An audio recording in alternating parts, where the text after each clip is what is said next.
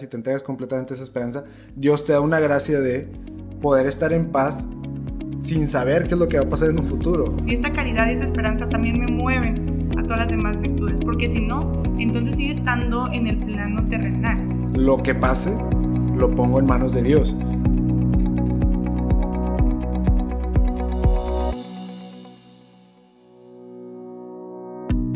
Bienvenidos a Más allá de mí un espacio para encontrarnos con nosotros mismos y con Dios.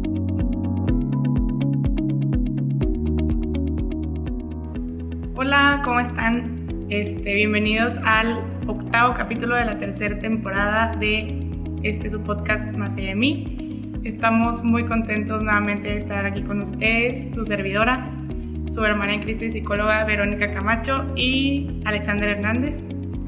¿Qué tal? ¿Cómo están todos? Y pues bueno, siguiendo por el mismo camino, por el camino que hemos trabajado desde los primeros capítulos, que hemos tratado de compartirles, de darles alguna información y también consejos prácticos para su vida. Este, seguimos como por el lado del amor, también tanto el amor hacia uno mismo, el amor a Dios y el amor al prójimo. Todo eso como en un caminito, en cómo se van caminando nuestras vidas, en cómo le podemos hacer concretamente, porque el amor Suena un concepto muy complejo y realmente se nos deja bastantes tips para poder aplicarlo cada día. Y pues me gustaría empezar con esta cita que dice, todo cuanto hay de verdadero, de noble, de justo, de puro, de amable, de honorable, todo cuanto sea virtud y cosa digna de elogio, todo, es tener, todo eso tenedlo en cuenta. Que suena así como que, ay, bien padre, de que pues una perfección o un Jesucristo cualquiera nada más. Pero realmente todos nosotros estamos invitados a ir por ahí, a ser nuevos Cristos en esta vida. Y para eso se nos dieron las virtudes, que creo que es un tema que puede ser sencillo y complejo, porque no son hábitos, pero se parece porque se desarrollan. No son obras de misericordia, pero también se parece porque eh, te ayudan en lo espiritual y en lo moral. Entonces es como eh, un tema del cual me gustaría mucho que Alexander nos platicara un poquito más. Claro, eh, pues bueno, definitivamente no, no soy ningún experto, pero sí es un tema que me apasiona y, es un tema que, que, en el movimiento en el que estamos Ver y yo eh, ha sido muy recurrente. por ahí en el movimiento DIEC, no, no hay que olvidar, es un movimiento carismático en su esencia y carismático en el sentido de muy ligado al Espíritu Santo y, tratando de, buscar que se manifiesten en dones, en carismas, en, pues de, distintas maneras, ¿no? Y entonces, de la mano de eso, es bien importante entender que, la base de, lo ordinario para, para, ahora sí, llevar a, lo extraordinario en, lo carismático, pues son las virtudes. ¿Por qué? Porque las virtudes están ligadas a cada uno de los dones del Espíritu Santo y cada uno de los dones del Espíritu Santo también manifiestan una virtud en nosotros, ¿no? Entonces digamos que la, virtud es aquello eh, humano que nosotros tratamos de, manifestar para que luego entonces el don, que es una gracia total de Dios y es eh, extrahumano, ¿no? Eh, se vaya manifestando. Entonces, de ahí que nos apasione tanto dentro del movimiento y que constantemente estemos hablando de este tema, ¿no? para, para este tema en particular, a mí me gusta mucho basarme en las enseñanzas de, de Garrigou Lagrange, que, que lo, lo, platicamos mucho en la primera temporada cuando hablábamos de la vida interior. Bueno, a raíz de la vida interior, que es un tema forzosamente eh, virtuoso, vaya, porque esta, ahorita vamos a explicar que es una virtud, eh, pero siempre van relacionadas la vida interior y, las virtudes. Bueno, de la mano de eso, Garrigou Lagrange se apoya mucho en también algunos santos como son Santa Teresita, eh, San Juan de la Cruz, etcétera, para hablar de las virtudes y la vida interior y cómo están intrínsecamente relacionadas. Y esto va a ser bien importante porque si el capítulo pasado hablamos de las obras de misericordia, que son las acciones, vaya, ahora sí, el fruto de lo que nosotros tenemos dentro, eh, pues las virtudes van a trabajar aquello que va a sembrar el fruto en, las obras de misericordia. Es decir, y el capítulo pasado lo decíamos mucho, vamos a tener que preparar mucho nuestra caridad para lograr ciertas obras de misericordia. Y a la vez las obras de misericordia van a ir desarrollando en nosotros la caridad. Pero entonces, bueno, ¿qué es esto de la caridad o qué es esto que trabajamos dentro? Es justamente esto, las virtudes. Las virtudes, eh, una manera en que podemos como que entenderlas fácilmente es como valores.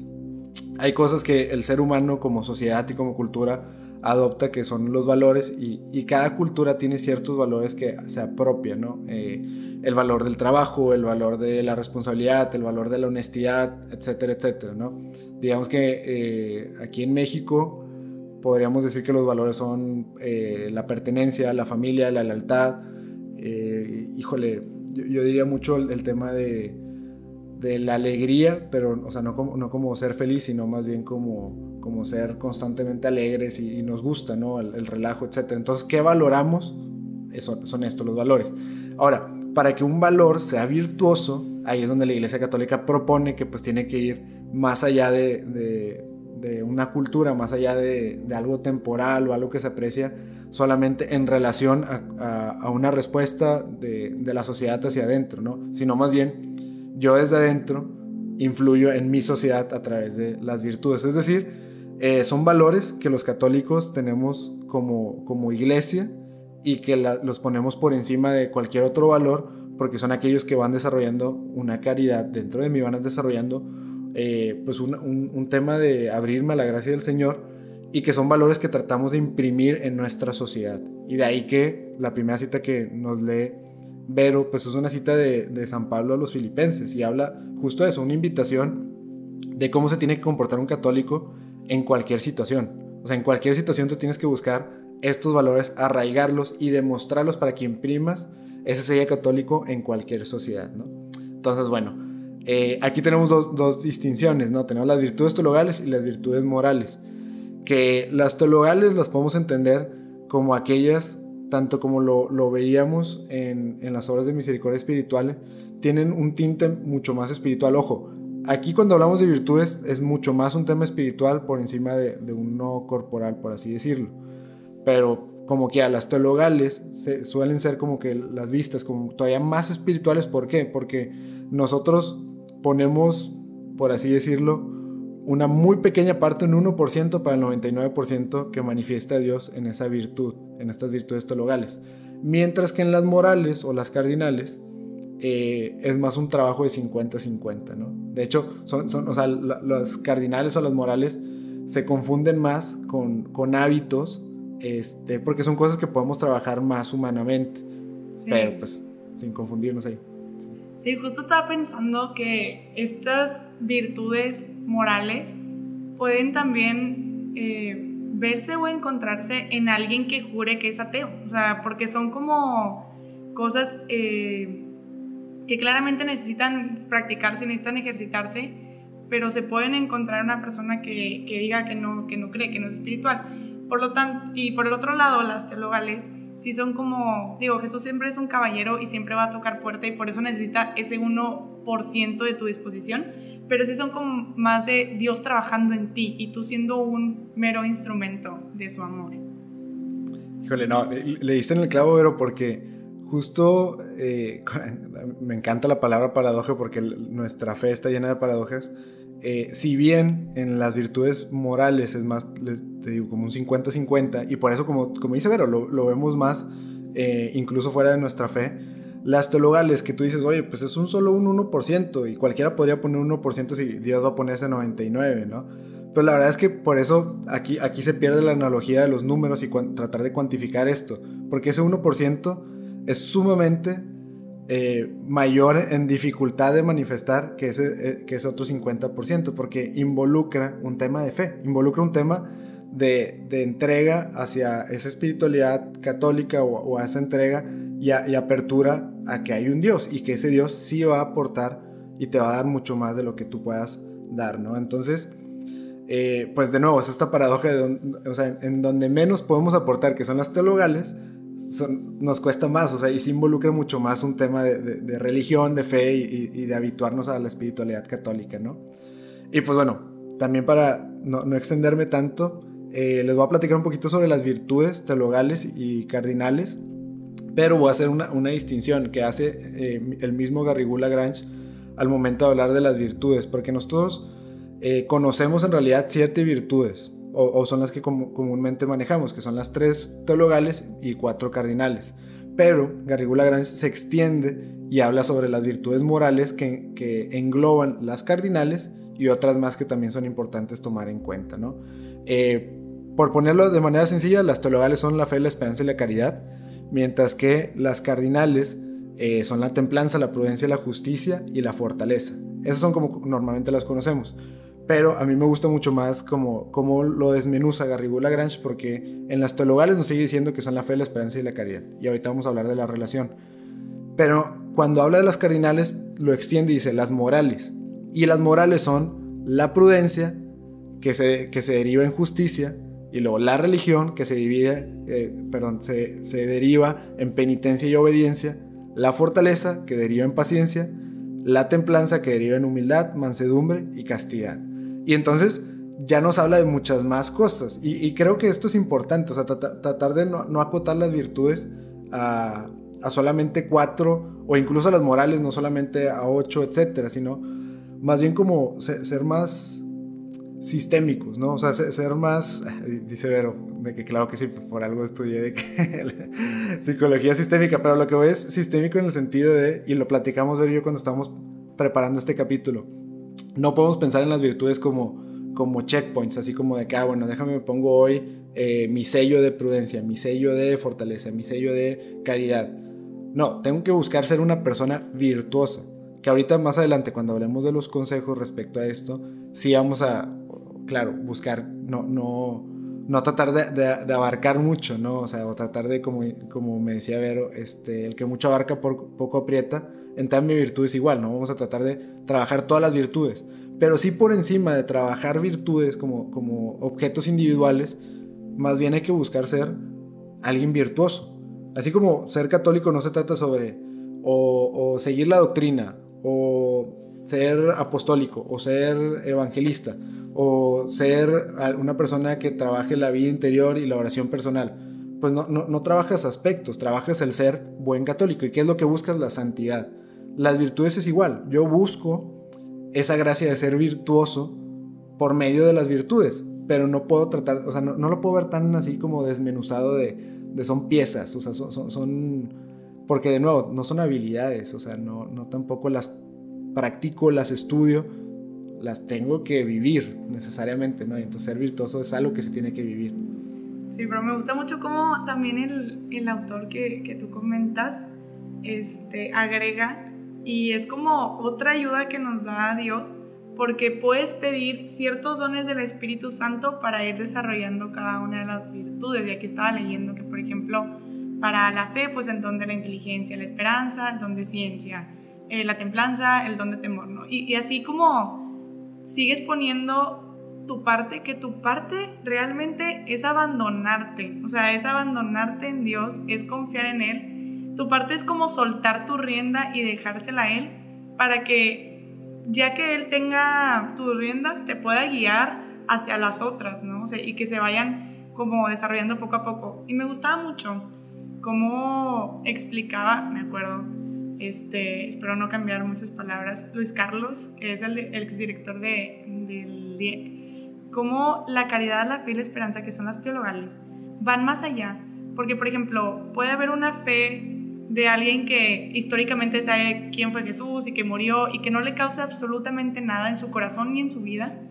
Y entonces cuando ya se vuelve una virtud teologal, cuando ya recibes un don, ya es una fe sobrenatural que ni siquiera vas a poder explicarle a la persona de al lado. Ya es una fe que te hace como, como si fuera una especie de motor interno que te lleva a más allá de lo que está aquí en la tierra. Igual la caridad, o sea, es una caridad que llega más del te quiero mucho, ¿no? Que lleva a una verdadera entrega de amor.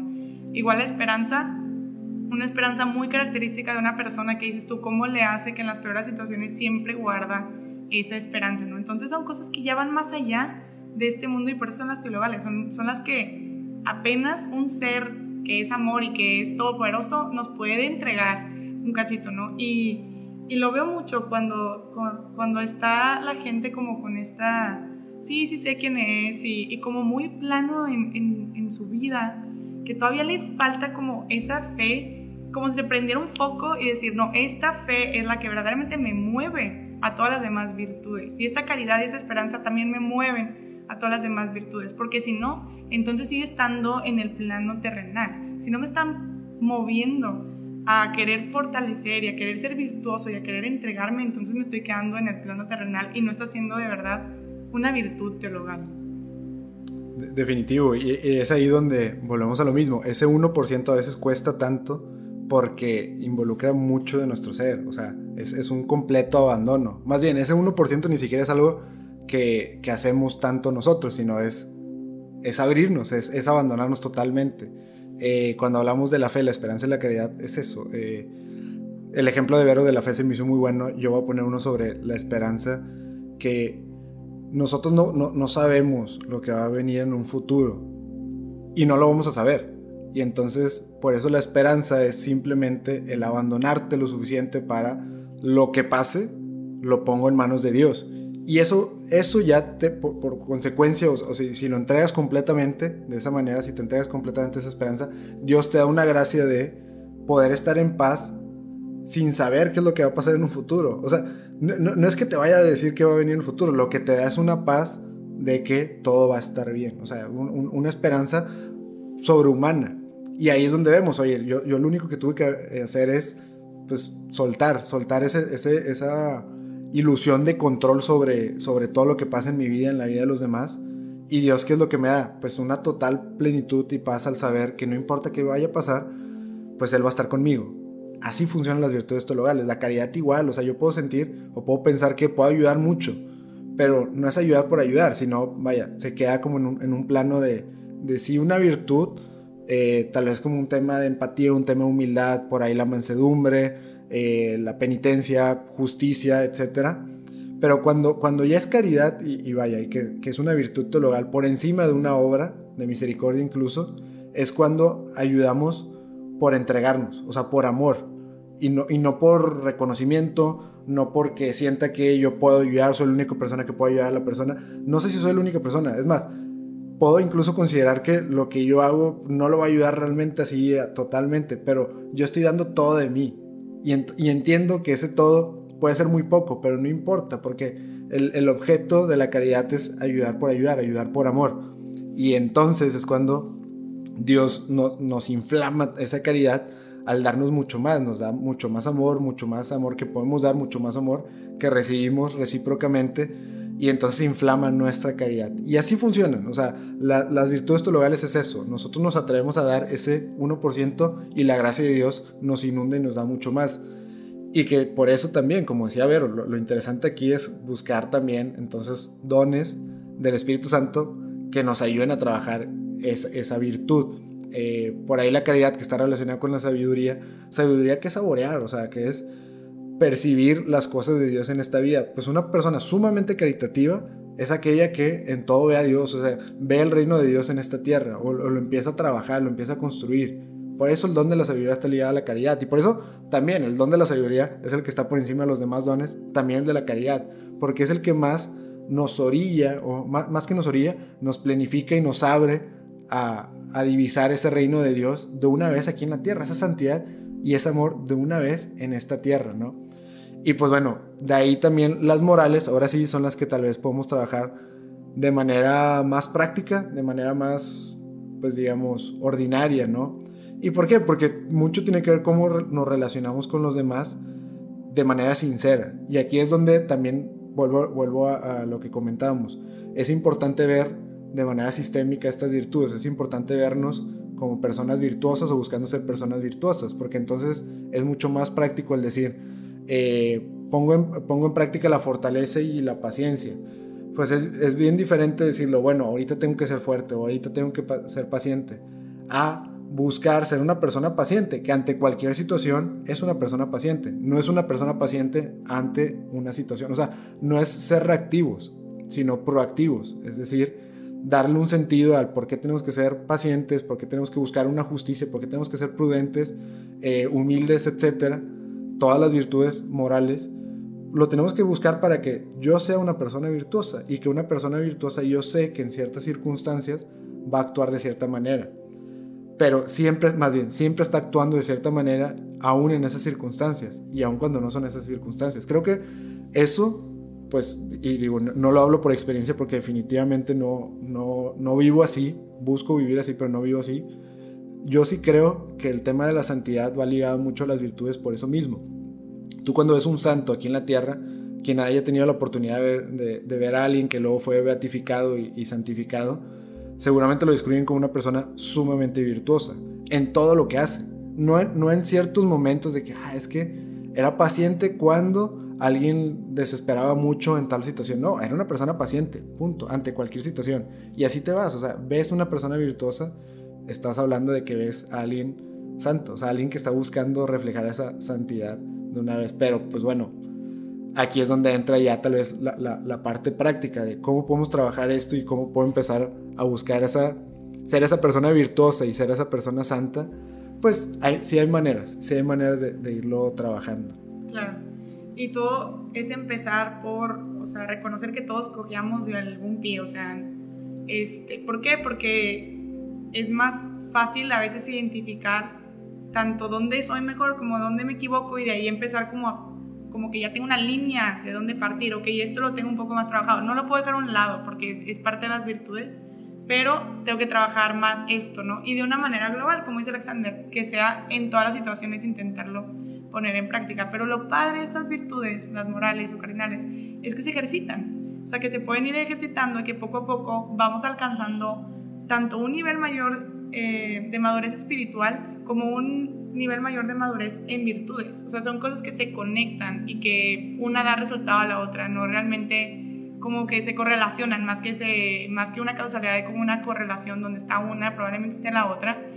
Entonces, es muy importante como hacerlo consciente, porque nosotros pensamos que a los santos les nacía desde el fondo de su alma siempre ser una blanca palomita y sonreírle a todo el mundo y y que hace cuenta que ellos vivían en el reino de Dios aquí, que todo el mundo era bueno en su alrededor. Y no, o sea, también tenían sus luchas y su pie con el que cojeaban, pero lo fueron ejercitando a un punto que ya se hace cada vez más fácil. Es como eh, cuando practicas la, la, flexibilidad de un músculo, que al principio duele bastante y luego ya poco a poco cada vez es más fácil.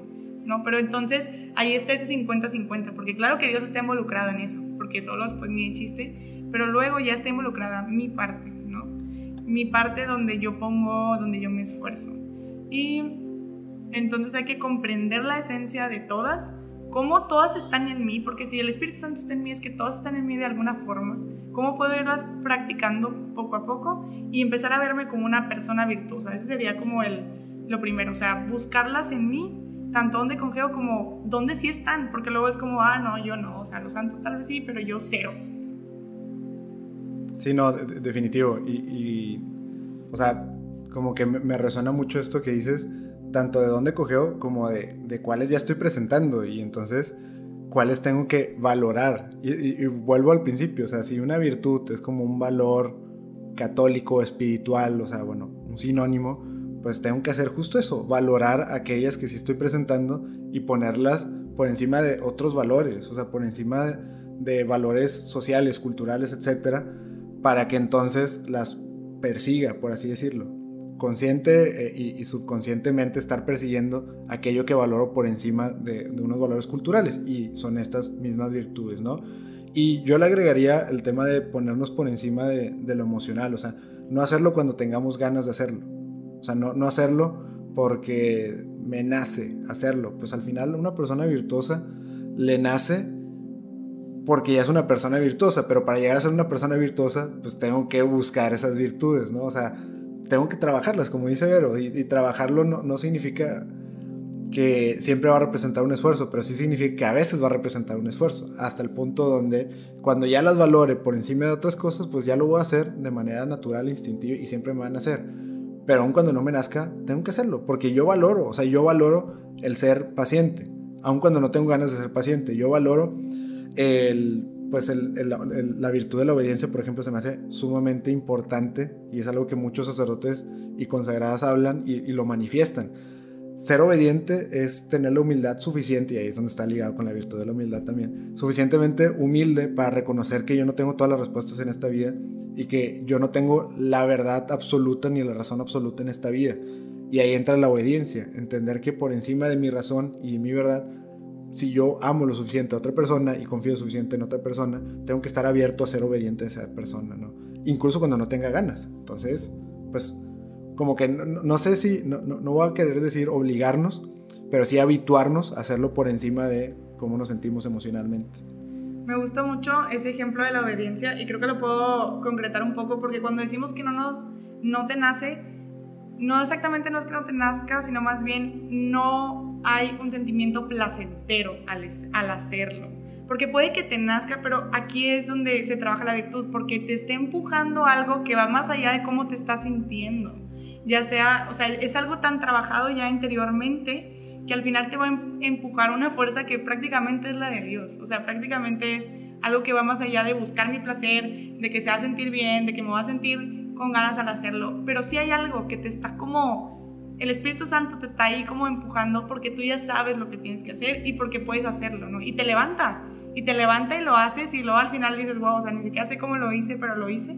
Y ahí es donde ya dejé de buscar, de buscarme a mí, porque sabía que no me iba a traer en sí un bien a mí, sino que yo me iba a estar entregando. Y lo pude hacer y lo hice gracias a ese impulso del Espíritu Santo que ya está trabajado en mí. Claro, y, ahí es donde pues entra el fruto de las virtudes, o sea, son, son esas particular, particularidades de, de nuestra fe que nos hacen hacer cosas que no seríamos capaces de hacer si no buscáramos esa virtud. O sea, nos, nos hace ser mejores personas por encima de nuestra capacidad de, de, serlo. O sea, por encima de nuestra percepción de si somos buenos o no, pues lo queremos ser. Y querer serlo es poner en práctica estas virtudes. Y las virtudes cuando se manifiestan es cuando nos hacen ver que sí somos. O sea, que, que en esencia, claro que lo somos, ¿no? Y pues por ahí, por, por encima de todas, pues claro, las virtudes teologales son las que más nos demuestran eso. Con un poco descubrimos que podemos hacer mucho bien y, descubrimos mucha gracia en nuestra vida, ¿no? Y pues bueno. Y ya por último, tengo que pedirle a Dios que toque mi corazón para desarrollar virtudes y me ayude a elevarme más allá de mí. Si te gustó este episodio, no dudes en buscarnos en nuestras redes sociales. Estamos en Instagram y en Twitter como arroba más allá podcast.